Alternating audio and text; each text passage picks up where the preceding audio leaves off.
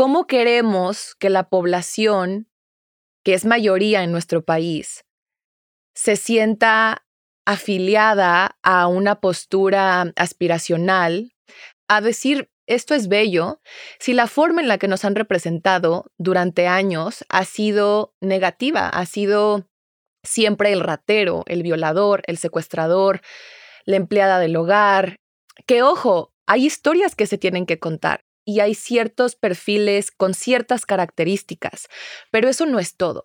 No, y aparte nos hemos ido al estereotipo. Y al extremo. Exacto. Y a romantizar la precariedad. Exacto. Y a romantizar este fenotipo europeo. Y a romantizar que lo aspiracional es blanco. Entonces, ¿cómo torturas a una mujer? ¿Puedes separar su mente de su cuerpo su cuerpo de su mente? Para separar su cuerpo de su mente tienes que humillarla físicamente.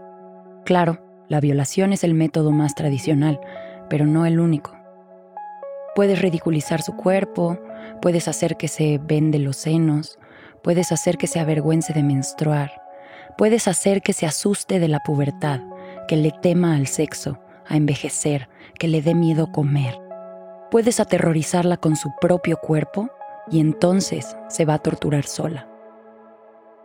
Este es un fragmento del libro La Segunda Venida de Juana de Arco de Caroline Gage, sin albur. Desde que lo leí me ayudó a explicar lo que he vivido con la belleza, con la constante búsqueda de aprobación externa, con los juicios por no cumplir y los procedimientos carísimos y dolorosísimos por los que me sometí para verme de cierta forma, para verme como la sociedad pedía, como lo esperaban de mí mucho tiempo me di mi valor por qué tanto cumplía con lo que quería mi familia, mis amistades o lo que me pedían en la escuela o el trabajo. Y es algo que se ha quedado conmigo mucho tiempo.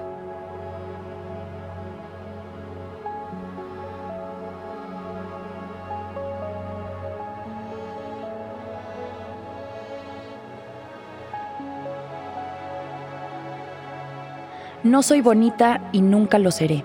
Puedo ponerme maquillaje, hacerme el pelo, ponerme un vestido lleno de flores y entaconarme, pero nunca voy a verme como un 9 o un 10. Sé que no debería molestarme, pero es que yo quiero ser hermosa y me dan tantos celos que estas otras chicas nacen siendo bellas. ¿Cómo lidiar con no ser atractiva para la mayoría de los hombres? ¿Cómo aceptar cómo me veo y aprender a amarme incondicionalmente? Culpo de todo a mi apariencia. No le caí bien porque estoy fea. No me invitaron porque no soy bonita. Yo soy María Andrea y esto es Entre tus piernas.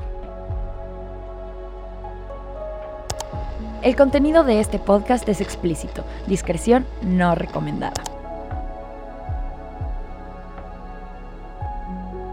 ¿Qué es la belleza? ¿Quién dice qué es la belleza? ¿Quién decide qué es lo bello para luego apuntar lo que es feo? Al inicio de la pandemia hubieron muchas advertencias de la salud mental de la gente y la Universidad de Northumbria en Newcastle, Reino Unido, reveló en un estudio la preocupante alza en casos de desórdenes alimenticios. Se reveló que 9 de cada 10 personas que ya tenían problemas de salud mental, el encierro, el aislamiento, las presiones de la crisis económica de la pandemia, la falta de apoyo y financiamiento en sistemas de seguridad y bienestar social, empeoró el tsunami silencioso que acompaña a la pandemia del COVID-19. Durante más de 10 años tuve desórdenes alimenticios. Se manifestó de muchas formas, desde dejar de comer hasta el columpio de atascarme de comida rápida para después laxarme o tomar cosas que me aceleraran el metabolismo y me quitaran el hambre. No importaba que destruyera mi flora intestinal y que le quitara la capacidad a mi sistema digestivo de funcionar bien. El resultado para afuera era lo más importante. No ser la cachetona, no estar pasada de kilos, entre comillas. El resultado para adentro, reflujo, gastritis, colitis, desmayos, mal humor, pérdida del cabello, falta de concentración. Solo pensaba, no te desmayes, no te desmayes, no te desmayes. Y una sensación de pánico cada que tenía un evento y tenía que elegir qué ponerme y cómo maquillarme y cómo me quería ver. Todo esto era recibido con halagos, intoxicación a cambio de halagos y promesas de que me quisieran más. Los comentarios clásicos. Qué guapa, mira, si sí, sí se puede. Ay, ya le echaste ganitas. Mami, qué perra. Pareces una princesa. Ay, te ves como toda una dama. Oye, podrías parar el tráfico. Me vas a dar un infarto. ¿Ya notaron que ninguno de estos halagos está relacionado con mis capacidades, con mi inteligencia o con mi sabiduría? Si a ti también te ha pasado, mándame un mensaje a través de nuestro Instagram arroba podcast entre tus piernas para empezar a encontrar soluciones en conjunto. Ver el amor como competencia no es amor. Querer conquistar y ganar a una persona para poseerla y cambiarla a tu conveniencia tampoco es amor. Este imaginario está estrechamente relacionado con los estándares de belleza que vemos en las calles, en los puestos de revistas, en las novelas. Parecía que yo no gustaba a nadie. Entonces probé el plan Pons Belleza en siete días y el último día... Vivir es hermoso con el fabuloso efecto de la crema C de Pons. Dos veces seguidas y qué maravilla el cutis con la crema C de Pons. Es maravilloso. Solo en siete días Pons limpia e hidrata el cutis. Y el séptimo día, pues, resulta que gustas a todo el mundo. Y es que, ¿cómo no vamos a querer ser bellas si desde las épocas de las abuelas nos contaban que solo la gente hegemónicamente bella podría divertirse, ligar, comer rico, vestirse elegante, ir a conciertos y socializar con más gente hegemónicamente bella? Ah, pero cuando gana premio una persona que no forma parte de la clase acomodada, que no tiene la piel blanca ni la nariz operada o respingada y el pelo rubio. Pues qué suerte, ¿no? La suerte de las feas, no, no es cierto. Eso dijo doña Laura Zapata de Yalitza Aparicio cuando le preguntaron qué opinaba de que estuviera nominada al Oscar como mejor actriz en la película de Roma. Cuando la realidad es otra. El 85% de la población mexicana es de piel oscura. 85. 85%. Y la manera en la que nos vemos representados es con sinónimos negativos. Entonces, tenemos que cambiar el poder de la representación porque la mayoría viene de los medios de comunicación, los comerciales, las revistas, la televisión, el cine. John Berger, en Formas de Ver o Ways of Seeing, escribió, Pintaste a la mujer desnuda porque disfrutaste al mirarla. Pusiste un espejo en su mano y llamaste a la pintura vanidad, así condenando moralmente a la mujer cuya desnudez habías retratado para tu propio placer. ¡Tras! La doble moral es perra, pero ¿quién se beneficia? Para mí, la belleza está en cómo miramos, cuáles son nuestros parámetros y referentes, con qué lo comparamos y cómo lo juzgamos. Y eso lo aprendemos a través de nuestra cultura y de lo que vamos aprendiendo, casi siempre a través de nuestra querida, hermosa y muchas veces tóxica familia.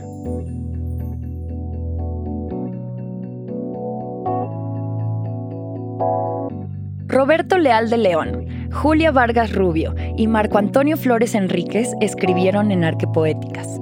La belleza es un concepto, una cualidad presente en una cosa, objeto o persona que produce un placer intenso a la mente y proviene de manifestaciones sensoriales.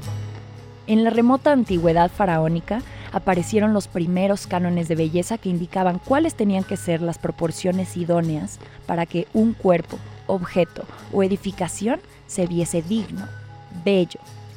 Esta percepción de la belleza se siguió manteniendo en las culturas griegas y romanas, así como en las de la Edad Media. Como consecuencia del auge del cristianismo de esa época, la belleza dependía de la intervención de Dios. De modo que, si se consideraba algo bello, era porque había sido una creación divina, y de ésta se aprendía. La belleza era enseñanza. Muy conveniente imponer cuáles son los cánones y luego decir que eso es lo que hizo Dios. Me imagino unos reyes comiendo uvas en sus sillas. A ver, pintamos a mi hermana, que es tu esposa, y decimos que así tiene que ser. Que así son, pues. Y luego a nuestra nieta le decimos que Dios así había dicho que tienen que ser y a las poblaciones colonizadas, pues como solo nosotros leemos, les podemos decir lo que sea.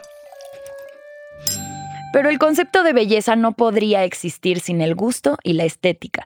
Según Papito Rae, tiene que ver con las particularidades y dimensiones que nuestra sociedad le ha puesto a este concepto. El gusto es el sabor que tienen las cosas, el placer o deleite que se experimenta con algún motivo o se recibe de cualquier cosa. La propia voluntad, determinación o arbitrio. Es la facultad de sentir o apreciar lo bello y lo feo. Es la cualidad. También es una manera de sentirse o ejecutarse la obra artística o literaria en un país o tiempo determinado. Y ya intercambian percepción individual y subjetiva con la acción o presentación de la otra parte y pues no son lo mismo.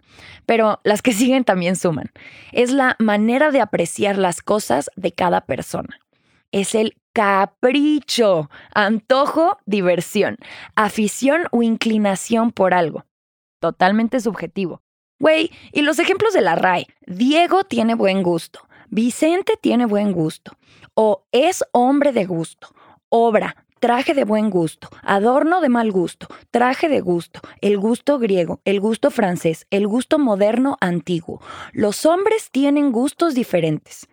Puro vatocentrismo y dicen que no son sexistas en la RAE. Muchas de las cosas que escuché y creí estaban incluidas en el paquete de que para ser bella tenía que arreglarme. Arreglarme, como si no hacerlo fuera equivalente a estar desarreglada, descompuesta. ¿Cómo que arréglate? Corte A, arreglarse y verse guapa significa que tienes que ser la más guapa y que las demás te odien o te envidien. Todo el tiempo me estaba comparando con otras mujeres, modelos de portadas de revistas que traían una mega producción profesional y Photoshop. Conforme pasó el tiempo, fui creciendo y siendo más activa en asuntos de modelaje y hasta fui la reina del periódico La Opinión en Poza Rica cuando iba en prepa.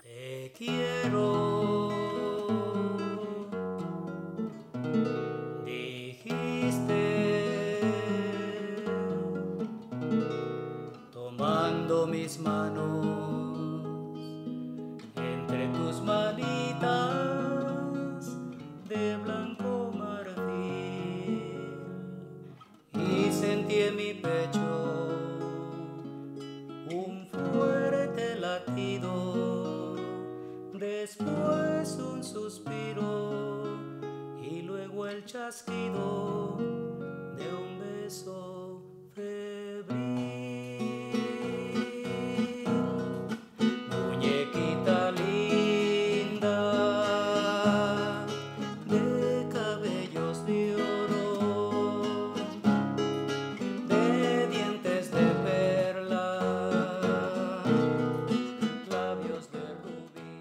Relacionamos la apariencia con la valía, verdad? Desde chiquita me cantaban. Muñequita linda, de cabellos de oro, de dientes de perla, labios de rubí, que es una canción de María Grieber. Y digo, también me enseñaron y permitieron muchas otras cosas. Por eso estudié ingeniería y aquí estamos, ¿verdad? Haciendo un podcast en esta plataforma para hablar de estas cosas con las gafas violetas bien puestas. Un día estaba conduciendo un evento habían cientos de personas y yo estaba parada en el escenario, sudando, en tacones, se me resbalaban los pies para adelante, traía extensiones en el pelo que picaban, pestañas postizas, una plasta de maquillaje que no dejaba que mi piel respirara, un vestido que si me sentaba rápido se me encajaba un alambre que le salía del corset. Había mal comido tres días y gastado 1.200 pesos en maquillaje y peinado. Me dolían los pies y la cintura. Tenía hambre. Me iban a pagar tres mil pesos menos impuestos y ya se me había ido la mitad en cómo me veía y en llegar al taxi hasta el lugar. Mi compañero de evento, al lado de mí, bien a gusto, en sus zapatitos de piso, con nada más polvito para el brillo, su pelito corto y con cera y el traje negro de siempre. Cómodo y cobrando lo mismo que yo. Por esas fechas, en un evento vi que en la fila del baño de mujeres éramos muchas esperando y el de hombres estaba vacío. ¿Por qué se nos inculca el pudor y la modestia?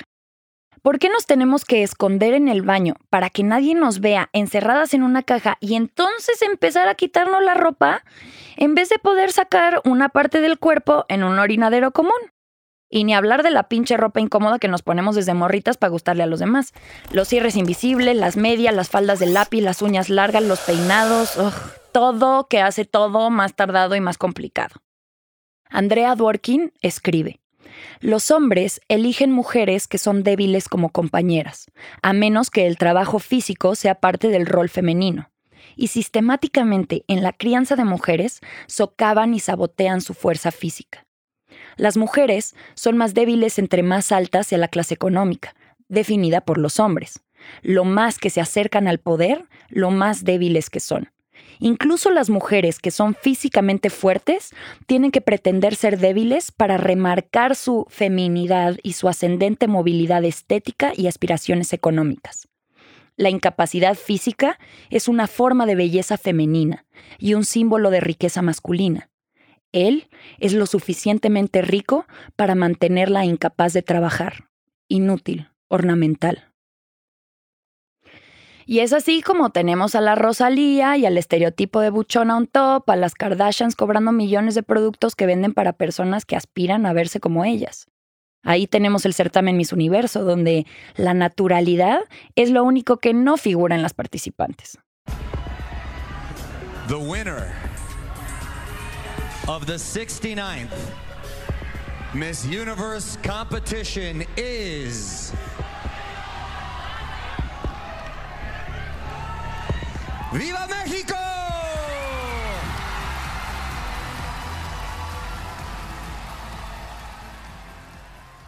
Cuando estuve en la novela Sueño de Amor, me mandaron un corset que usaría ocho horas al día.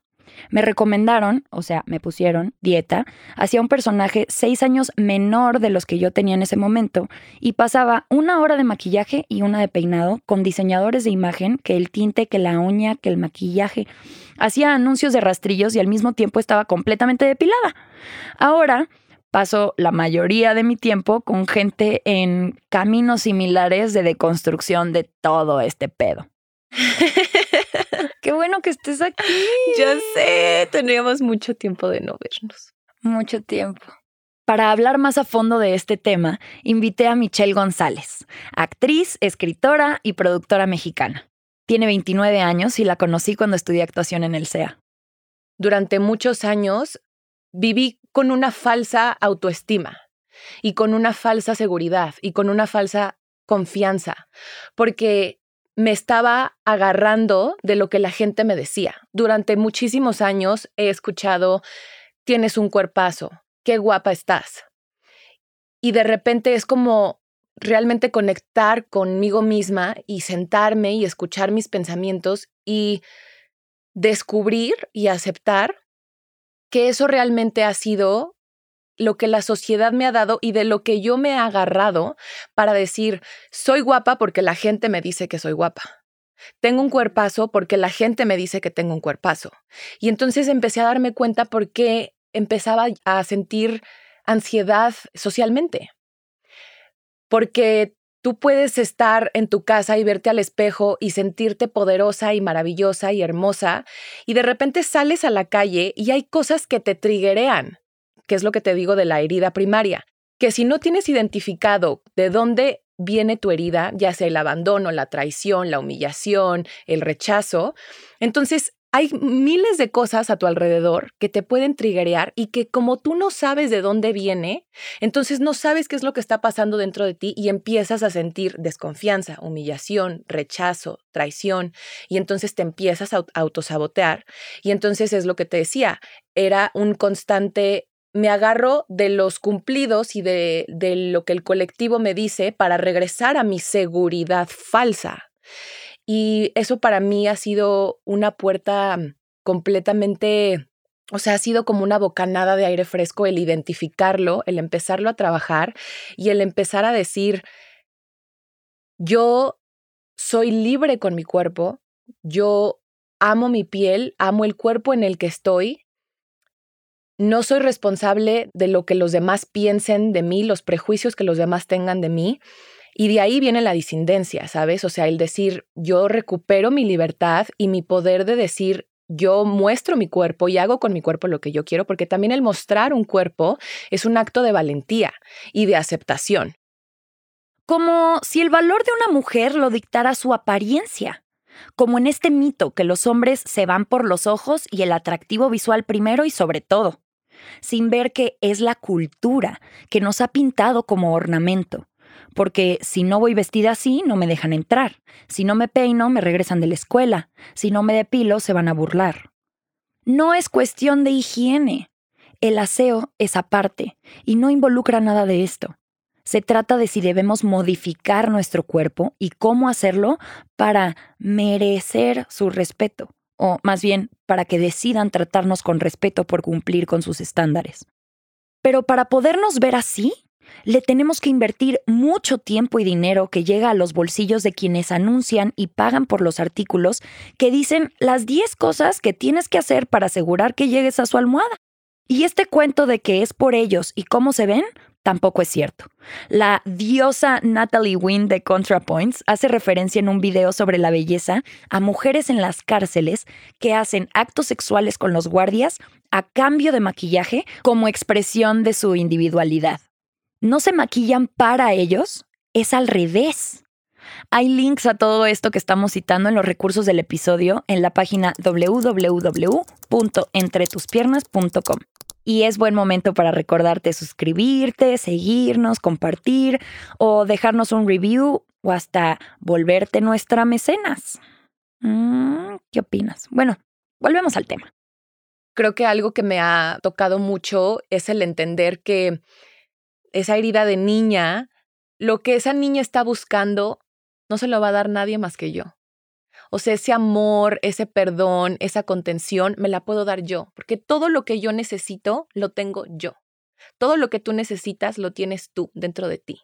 Entonces creo que eso es la raíz de todo. El proceso lo vivimos desde adentro y son nuestras historias personales y cómo lo experimentamos lo que importa. Y también es desde dónde lo cambiamos, pero todo está conectado. Es muy importante tener claro que los medios de comunicación son un pilar importantísimo en cómo nos influye y nos afecta lo que vemos. Tiene algo.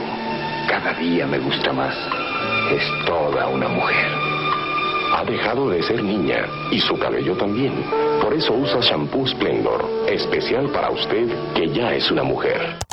No vivimos en un vacío sino que toda nuestra cultura nos impacta y afecta con cada comentario, chiste, portada, póster, película, publicación que vemos en Instagram, comercial, pero cada vez somos más quienes nos estamos dando cuenta.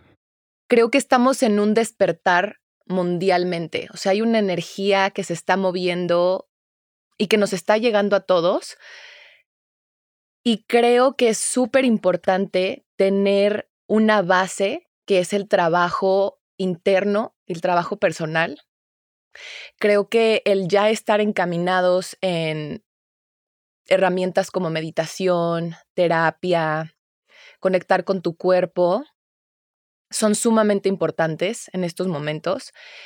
Y creo que también de ahí vienen las historias. Creo que no vamos a poder cambiar la historia si no cambiamos las historias que queremos contar y que estamos contando. ¿Quiénes nos dicen que somos? ¿Por qué nos dicen que valemos? ¿Qué es lo que nos reconocen? ¿Qué es lo que hacen otras para poder llegar ahí a donde tú quieres llegar? Ay, las comparaciones eternas. Que solo vean lo que les agrada y da placer y no digan también que es bienvenida la parte de ti que les incomoda. A lo mejor es mucho pedir, a lo mejor ni se los deberíamos de pedir. Ahora que es mes del orgullo, con esa alegría recorriéndome las venas, habito con orgullo mi cuerpo, como es. Tengo mucho más tiempo para mí por no invertírselo a todas estas cosas y me di cuenta que no necesito de aprobación externa, que mi bienestar y comodidad van primero y complacer gustos ajenos al último. Y puede que para mí sea más fácil, pero si no lo digo, ¿para qué estoy aquí? Porque si me afectó, me sigue afectando y no soy la única. Era más bien un sentimiento. Era un sentimiento de no pertenecer. Yo empecé a estudiar actuación desde los cinco años. Entonces yo, a la par de ir a la escuela, un sistema educativo normal, iba a una escuela de actuación. Entonces tenía este sentimiento de no pertenecer constantemente, porque en la primaria me molestaban por mi color de piel y en la escuela de actuación no me molestaban en cuestión de que se burlaran de mí, pero había un rechazo, o sea, había un las niñas que no se quieren juntar contigo, la morenita, ciertas cosas que te van excluyendo. Y como niños, de los 0 a los 7 años, son cosas que no recordamos. Entonces, todas estas cosas que nos van formando, nosotros no tenemos realmente recuerdo de nuestros pensamientos.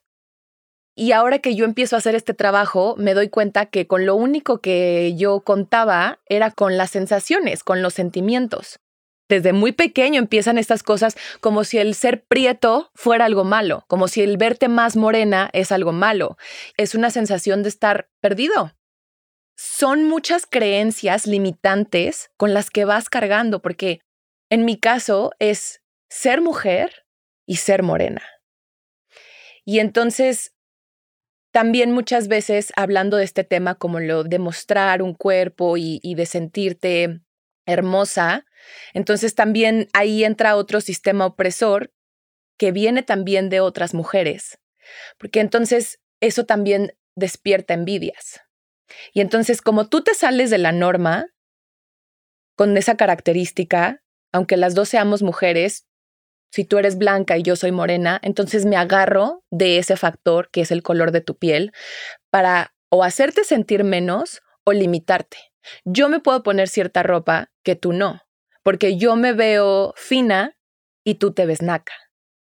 Ay, la cosa de la clase también. La cosa de la clase, exacto. Brutal. Que es como si llegamos a pedir el, si tú y yo llegamos a pedir un trabajo, y no estoy hablando ni siquiera específicamente de la industria en donde tú y yo trabajamos, o sea, estoy hablando en un panorama general. Tú como mujer blanca y yo como mujer morena, teniendo la misma educación y la misma clase, el factor diferenciador del color de nuestra piel, tú tienes más probabilidades de quedarte con ese trabajo que yo mi familia es muy racista. No lo dicen así y en teoría no lo son, y sorry si me están escuchando, pero sí son racistas. Como nuestro país. Como nuestro país. Somos un país sumamente racista y es un problema gravísimo que la gente disfraza de clasismo, pero somos racistas. Totalmente. Como esto de, aunque la mona se vista de seda, mona se queda. ¿What? Exacto. ¿What? Está morenita, pero está bonita. O hay que mejorar la raza. Cásate con un güerito para mejorar la raza, hija. ¿Cómo queremos que la población, que es mayoría en nuestro país, se sienta afiliada a una postura aspiracional, a un estándar de belleza, no siquiera un estándar de belleza, a decir esto es bello, si la forma en la que nos han representado durante años ha sido negativa, ha sido siempre el ratero, el violador, el secuestrador, la empleada del hogar, que ojo, hay historias que se tienen que contar y hay ciertos perfiles con ciertas características, pero eso no es todo. No, y aparte nos hemos ido al estereotipo. Y al extremo. Exacto. Y a romantizar la precariedad. Exacto. Y a romantizar este fenotipo europeo. Y a romantizar que lo aspiracional es blanco. Representación, oportunidades, inclusión, diversidad, interseccionalidad. ¿Algún día alcanzaremos a hacer episodios de Entre tus piernas para todo esto? La cosa también es que es bonita la que tiene dinero para pagarse todas las cosas que se ponen de moda, extensiones y rellenos que no sabemos cómo afecten a nuestra salud a largo plazo. Todo para ser más bella. Y no es porque digan, ay, está resentida porque no se la cogen, que ya me ha tocado, porque ni es cierto ni va por ahí es porque no deberíamos moderar cada aspecto de la vida, ver grupos enteros de mujeres crónicamente hambrientas para ser más susceptibles y separar el ser del cuerpo, para pasar a ser como objetos que compiten en concursos hechos por y para hombres, desde Miss Universo hasta camisetas mojadas. Gracias por existir, podcast El Hilo Rosa. No es libertad, es complacencia. Así que adiós al discurso de las libfem de abrazar la feminidad, mis huevos. Que cada quien haga lo que se le hinche. Ya no romanticemos la sumisión y fragilidad del rol femenino tan conveniente para acomodar las violencias patriarcales. Pero la diversidad realmente no es el punto. O sea, el punto es la equidad, la importancia de las posibilidades que le damos a las personas. O sea, no es lo mismo que una empresa de un comunicado diciendo nosotros somos una empresa comprometida con la diversidad. Porque yo también ahorita les puedo decir, yo también soy súper comprometida con la diversidad y los invito a todos a mi casa mañana a las 5 de la tarde, de todos los colores, de todos los géneros, todos vengan a mi casa, diversidad party. Y ya cuando lleguemos a tu casa, ¿qué? O sea, ¿qué opciones nos vas a dar? Porque cuando estás abriendo esa puerta de la diversidad, entonces es decir, en cinco años, o sea, porque aparte es poner una meta, en cinco años nos comprometemos a dar más oportunidades de trabajo a las personas a las que se les ha limitado, a que los sueldos sean ecuánimes y a que haya una justicia y una igualdad. Entonces, eso realmente es lo que tiene un peso, la equidad, porque decir, somos diversos, pues yo también puedo hacer un post en mi Instagram y tomarme una foto contigo y a lo mejor con con otra chica de otra nacionalidad y de otro tono de piel o de otro tono de pelo. O gorda o... Exacto, o de otro tipo. Con alguna discapacidad física o, y ya decir, ah, incluimos. Exacto. Pero realmente, o sea, atrás de qué oportunidades estás dando. ¿Está siendo justo con sus sueldos, con sus jornadas de trabajo, con sus seguros médicos? Esa es la pregunta. Y esa es realmente lo que se tiene que exponer o sea, como empresa, como directores de contenidos, o sea, no nada más decir, sí, me encanta la diversidad, vamos a diversificarnos. No, ¿qué vas a hacer? ¿Cuál es tu plan a cinco años? ¿Cuál es tu meta? ¿Cuáles son las acciones que estás tomando para que esto realmente tenga un impacto? El trabajo por desaprender todas estas cosas es individual y colectivo. Yo siento responsabilidad porque yo me beneficié mucho tiempo de estos estándares y yo no elegí mi cuerpo. No hice nada para merecerlo. Aún así, he tenido oportunidades y ventajas por ello, y heme aquí, ofreciendo disculpas porque no sabía lo que estaba haciendo, ni cómo estaba impactando. Estoy hablando de esto, contando mi experiencia, y por eso también queremos compartir lo que nos ha ayudado. Reconocernos cuando no estamos en nuestro cuerpo. Y eso, vuelvo a lo mismo, es un proceso por el cual vamos a seguir durante toda nuestra vida, pero el ya tenerlo identificado te ahorra muchísimos problemas.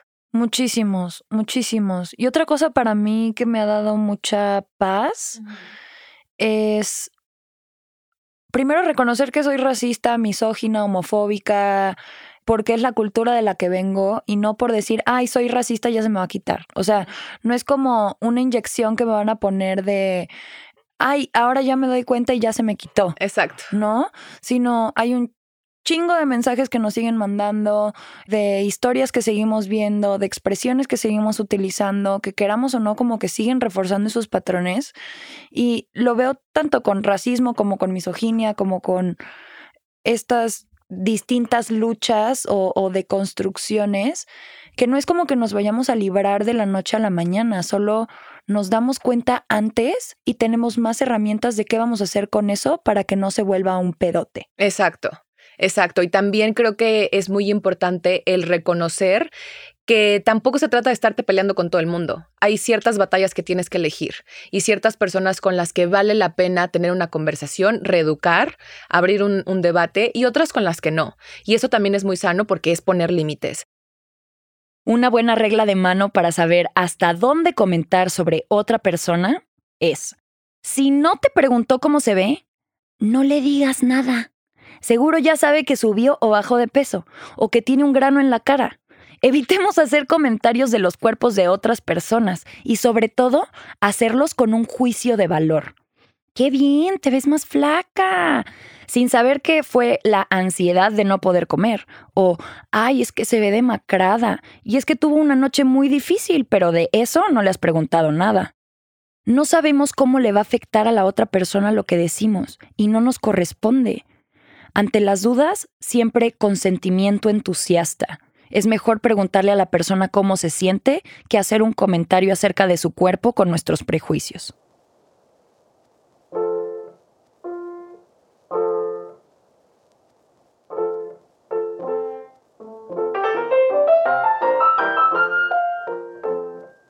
Me gustaría invitarlos a que sigan a la cuenta de Poder Prieto. Me gustaría que se empaparan más. De Racismo MX también es una cuenta que tiene muchísima información y que creo que son plataformas que nos están enseñando muchísimo y que están completamente abiertas al debate, a la conversación. Próximamente estreno una película de la cual me siento muy orgullosa. Se estrena el 2 de julio, se llama Te llevo conmigo, va a estar en los cines.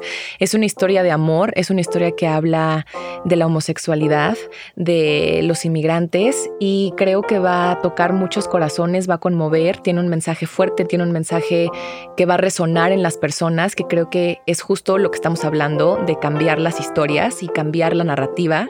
Así que los invito a que se den una vuelta al cine y que la vean.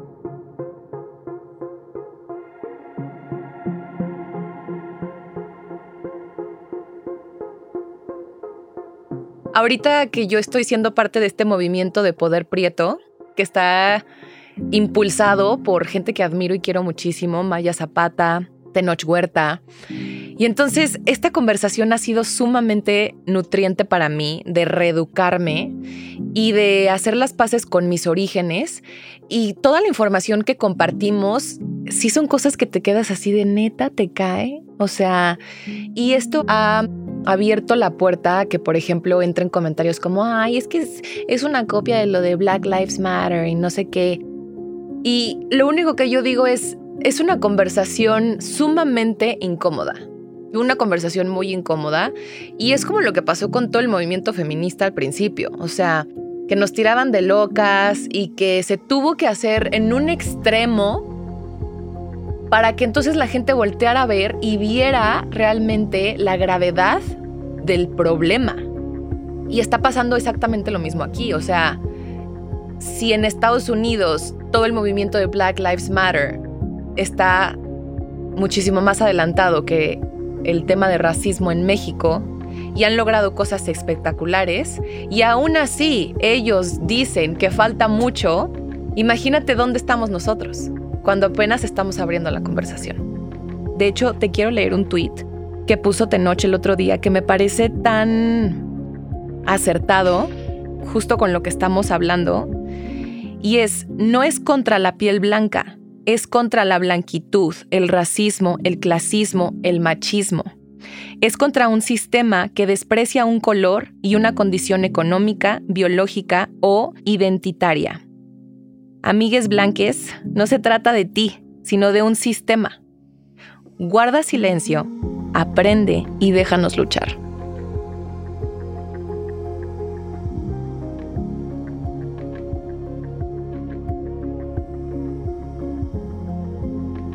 En la más grande era de consumo, con una industria cosmética de 154 mil millones de pesos, en la era de resignificar nuestra relación con lo que es bello, en la era de los filtros de Instagram que nos cambian la cara, la autoaceptación radical y el amor propio revolucionan el corazón.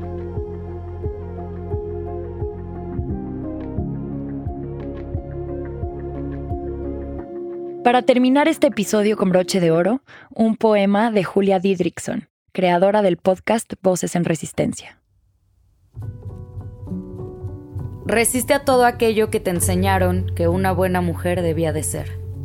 Resiste a los ideales de belleza que te dañaron desde que eras niña, que te hicieron dejar de comer, dejar de gozar el azúcar y los carbohidratos. Resiste a la idea de que las otras mujeres son tu competencia. No hay nada más poderoso que dos mujeres o más amándose. Resiste a la idea de que no eres suficiente, capaz, inteligente o creativa. Resiste a las personas que te han hecho creer que no podías. Resiste al rol patriarcal de esposa, madre, monja o puta. Resiste al reapropiarte de las palabras, al resignificar los conceptos que nos oprimieron. Resiste bailando, cogiendo, comiendo, resiste creando. Resiste imaginando otro mundo, buscando tu voz, encontrando refugio en tus amigas, compartiendo saberes con otras mujeres. Resiste desde los afectos, desde la lucha y el feminismo, desde el cuidado y la ternura. Resiste y lucha, lucha y sana.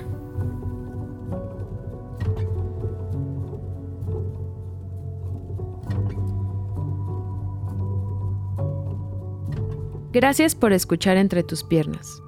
Gracias a Michelle González y a Julia Didrickson por su participación. Gracias también a Fernando Herrera, el hombre de la música, en YouTube, por compartir para el mundo la versión que escuchaste de la canción Muñequita Linda. Los créditos de este episodio son imprescindibles, así que aquí van. El guion original es de María Andrea Araujo, edición editorial por Sofía Benedicto.